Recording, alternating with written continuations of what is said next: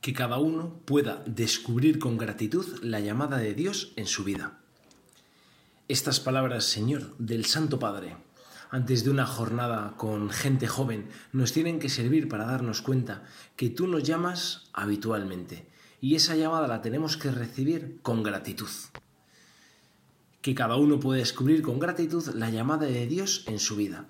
Tú, Señor, nos llamas constantemente, nos pides que vayamos haciendo las cosas mejor que vayamos quitando esas cosas que estorban, esos vicios que se han ido adhiriendo a nuestra vida, que vayamos rechazando esas cosas, esas insidias del diablo, esas cosas que nos alejan de ti, y que nos peguemos a tu querer, a tu parecer, para que cumplamos tu voluntad.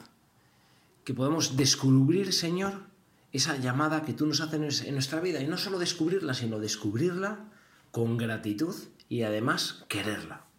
Porque si te obedecemos, Señor, a eso que tú nos vas requiriendo constantemente, ahí descubriremos la alegría, la alegría y la paz de estar junto a ti, Señor.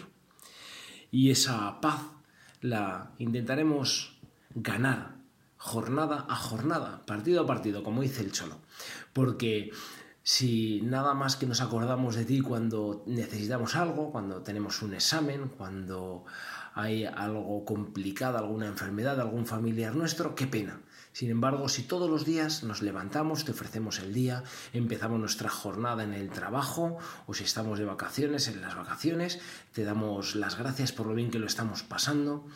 Si no te descubrimos en nuestra jornada habitual, no te encontraremos nunca. Con unas palabras parecidas, nada literales, hablaba San José María. Te tenemos que, que encontrar en cada momento de nuestra vida, Señor porque tú estás dentro de nuestra alma en gracia, tú estás dentro de nosotros. Y para eso tenemos que, ir buscándote constantemente, tener esa presencia tuya durante toda nuestra jornada, porque si no será muy complicado. Y a veces tenemos muchas tareas y en muchas ocasiones ponemos antes las cosas que, ponerte a, ti en ese rato de oración o ponerte a ti Señor para darte las gracias o ponerte a ti con un crucifijo cuando empezamos el trabajo o pues ponemos nuestro capricho, nuestra vanidad, el que dirán antes que, que tus cosas. Qué pena Señor, una comodidad antes que un sacrificio bien ofrecido a ti. Qué pena, Señor, el mirarnos a nuestro propio ombligo en lugar de mirar alto, mirarte a ti que estás contemplándonos desde el cielo.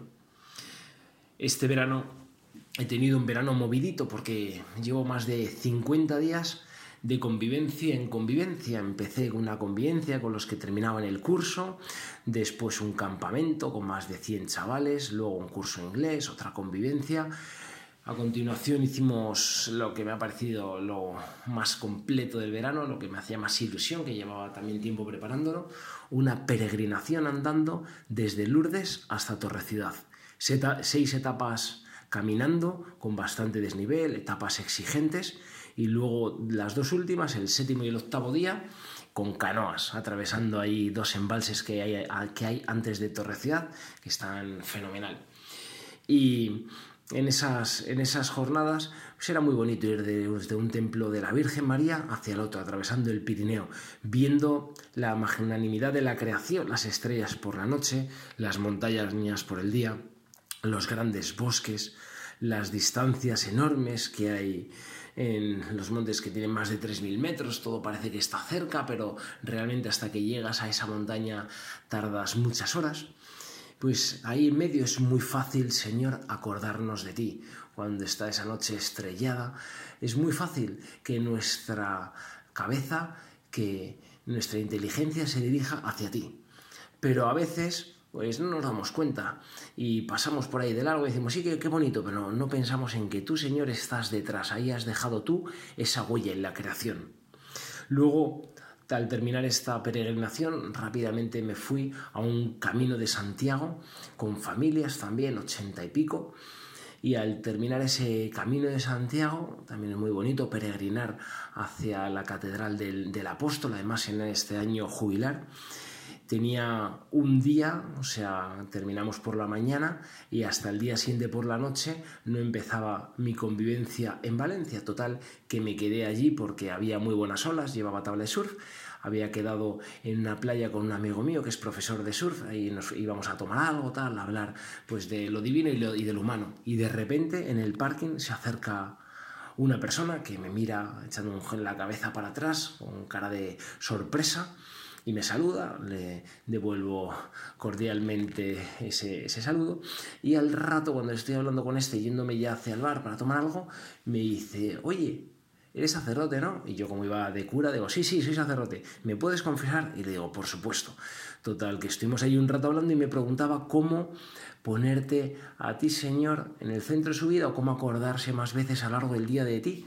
Y yo le contestaba, pues muy fácil, ahora que estos días él estaba con, con su mujer haciendo surf en, en estas playas de, de, la Costa de la Muerte, yo le decía, pues mira, cuando vayas, a, cuando vayas a coger una ola, pues le pides ayuda al Señor. Que te sale bien, le das las gracias. Que no, pues le pides al Señor que te dé ayuda para perseverar. Que tienes que remontar esa espuma y hay olas grandes, porque gracias a ti, Señor, esos días hubo unas olas buenísimas, esa tarde y al día siguiente, olas hasta de tres metros, yo estaba encantado, pues eh, cuando tienes que remontar, que es lo que más cuesta, le pides al Señor ir contra corriente en nuestro ambiente, ir pensando en ti, poniéndote delante en lugar de nuestro capricho, nuestra comodidad o el ambiente de ir haciendo apostolado o te pones a hablar haciendo surf con, con uno, a intentar ser, ser su amigo y a, pues, si cabe la posibilidad, pues hablar de ti. Entonces eso es acordarnos de ti, tener presencia de, presencia de Dios durante el día. Pues ayúdame Señor a tener esa presencia constante tuya para sabernos que no estamos solos, que tú estás siempre a nuestro lado incluso estás más dentro que nos, de nosotros, dentro de nosotros, más profundo que nosotros mismos.